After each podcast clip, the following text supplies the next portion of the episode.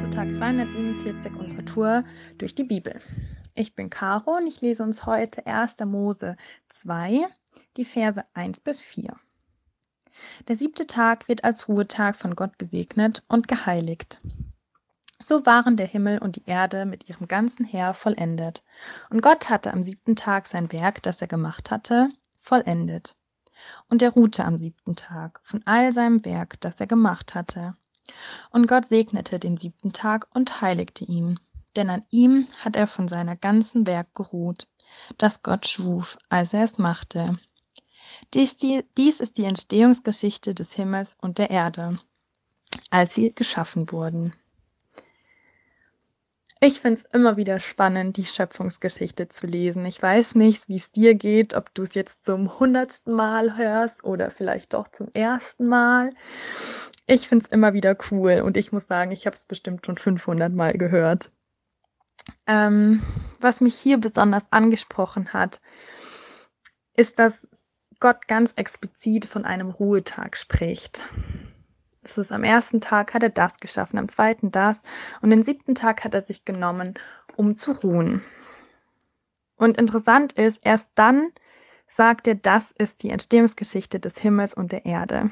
Erst nach dem Tag, an dem er geruht hat, sagt er, okay, und jetzt ist die Schöpfung abgeschlossen. Und ich habe mich gefragt, warum er das so ganz explizit nochmal sagt, dass er einen Tag geruht hat. Und ich finde, einen Tag von sieben, also ein Siebtel, ist schon etwas. Es ist nicht, nicht nichts. Und warum macht er das so explizit? Er hätte sich ja einfach irgendwie über die Nacht schlafen legen können oder sonst irgendwas. Und dann habe ich ähm, versucht, die Geschichte oder die Worte auf mein eigenes Leben zu projizieren. Mir geht's richtig oft so, dass ich immer das Gefühl habe, ich komme eigentlich nie zum Ende. Ich könnte in meinem Job noch mehr machen.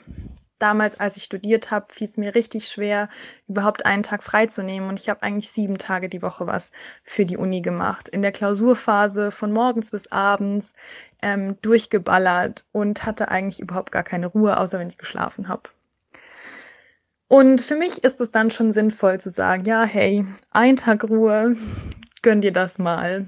Aber ich fand es super schwer anzunehmen, weil ich immer das Gefühl hatte, nee, aber das, was ich mache, ist wichtig und ich muss das machen, sonst kriege ich es nicht hin. Und ähm, das muss ich jetzt halt einfach tun und sonst schaffe ich es nicht, sonst kann ich das nicht vollenden, sonst ist es nie fertig irgendwie. Und ich glaube, dass wir in einer Zeit leben, wo Leistung extrem wichtig ist. Nicht unbedingt jetzt nur in Uni, vielleicht auch im Beruf, in der Familie, in der Ehe, bei Freundschaften. Wir sind ganz schnell, dass wir uns nach Leistung messen. Ganz unbewusst sind wir irgendwie da auch geprägt. Wir werden bewertet in der Schule nach Noten, in der Uni, ähm, nach sportlichen Leistungen und so weiter und so fort. Und ich glaube, dass wir ganz schnell in diese Schiene reinrücken, uns nach unserer Leistung zu messen. Und deswegen finde ich es richtig cool, dass Gott nochmal ganz explizit sagt, hey, ich war erst fertig. Der Schöpfungsprozess war erst fertig, als ich auch geruht habe.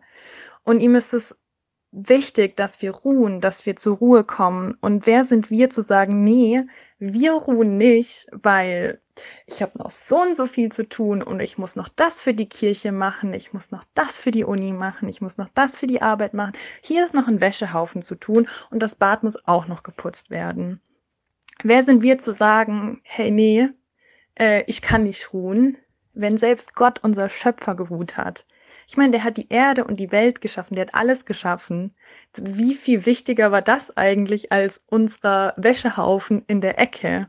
Nicht, dass es unwichtig ist, ne? Man sollte schon seine Wäsche waschen.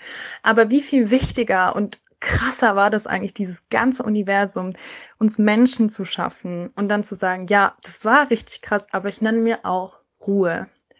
Und ich glaube, das dürfen wir voll mitnehmen, zu sagen, nee, ich, ich bin, ist es okay, sich mal einen Tag nur auszuruhen und nichts zu machen, zu ruhen und nicht an hundert andere Dinge zu denken. Und ich finde es ganz wichtig, das steht jetzt vielleicht nicht explizit hier an dem in den Versen drin, aber dass wir unsere Identität nicht an Leistung orientieren und dass wir ähm, ja auch einfach mal sagen, okay, am Samstag mache ich einfach mal nichts. Was jetzt nicht heißt, dass man nur die ganzen Tag faul im Bett liegen muss. aber dass man nicht diesen, diesen, diesen Druck hat, abliefern zu müssen und nach seiner Leistung gemessen zu werden. Ich glaube, dass ja Gott das ganz bewusst gemacht hat, dass er diesen Tag, vielleicht hätte er ihn gar nicht gebraucht.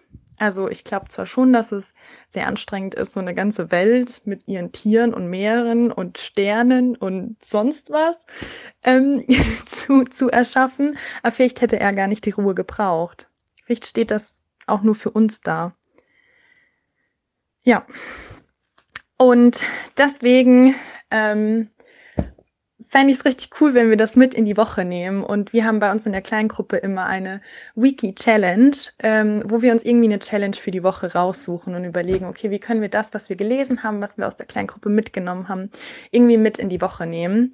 Und ich will uns heute auch challengen, dass wir einfach sagen, okay, hey, diese Woche nehme ich mir einen Tag, an dem ruhe ich einfach. Ich lasse die Wäsche liegen. Ich lasse mich nicht stressen von der Uni oder von meinem Chef. Auch vielleicht nicht von meinem Partner oder den Kindern. Ich versuche mir einfach Ruhe zu nehmen. Und ich weiß, es ist super schwierig. Ich bin, wie schon gesagt, sehr schlecht da drin, eigentlich mir Ruhe zu nehmen. Und ich habe immer viel, viel mehr gemacht für die Uni und auch für die Arbeit. Und ich hatte richtig Probleme, mir immer die, die Tage frei zu nehmen irgendwann. Aber ich habe angefangen in meinem Master zu sagen, okay, nee, der Sonntag ist frei und ich mache da nichts. Ich mache nichts für die Uni. Und auch wenn ich Klausuren hatte, habe ich gesagt, nein, der Tag ist jetzt geblockt. Und ich habe mich darauf verlassen, dass die Gott, die Zeit, die ich, die ich in mich irgendwie investiere, in die Ruhe, aber auch in Gott und, und ihm danach folge, dass mir die Zeit beim Lernen nicht fehlen wird. Und sie hat mir auch nicht gefehlt ich habe meinen Master irgendwie bestanden, auch wenn ich immer den Sonntag nichts gemacht habe. Und es geht irgendwie. Und ich glaube, Gott schenkt dir die Zeit zurück, wenn du dir die Zeit bewusst auch mit ihm und für dich als Ruhemomente nimmst. Genau. Deswegen gönn dir doch diese Woche irgendwas Schönes für dich selbst. Wir hatten als Daily Weekly Challenge bei uns in der kleinen Gruppe, nimm doch, nimm doch einen Bad, gönn dir ein leckeres Essen, tu dir was diese Woche, was richtig Gutes. Und ich will uns challengen, diese Woche einfach mal zur Ruhe zu kommen an einem Tag. Einfach mal alle Viere hängen zu lassen und okay damit zu sein. Weil es einfach reicht, dass du du bist. Und du bist nicht abhängig von Leistung oder sonst was. Gott liebt dich einfach, wenn du auch nichts tust. Er verlangt nicht, dass du ständig, ständig was machen musst. Du darfst einfach nur du sein und Kind sein und dich ausruhen. Genau. Und ich glaube, diese Woche ist eine richtig gute Woche, um das umzusetzen.